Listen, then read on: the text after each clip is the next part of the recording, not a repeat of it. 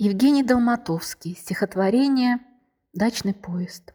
Я все вспоминаю тот дачный поезд, идущий в зеленых лесах по пояс, и дождь, как линейки в детской тетрадке, и юношу с девушкой на площадке. К разлуке, к разлуке ведет дорога. Он новенькой форме, затянут строго, мокры ее волосы после купания, и в грустных глазах огонек прощания.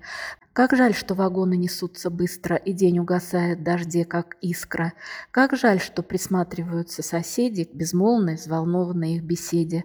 Он держит ее золотые руки, еще не умея понять разлуки. А ей этой ласки сегодня мало, она и при всех бы поцеловала. Но смотрят соседи на юношу в форме, и поезд вот-вот подойдет к платформе. И только в туннеле одна минута, от взглядов сокрытая часть маршрута. Вновь дождь открывается, как страница. Юноша пробует отстраниться. Он воин, ему, как мальчишке, стыдно, что грустное счастье их очевидно.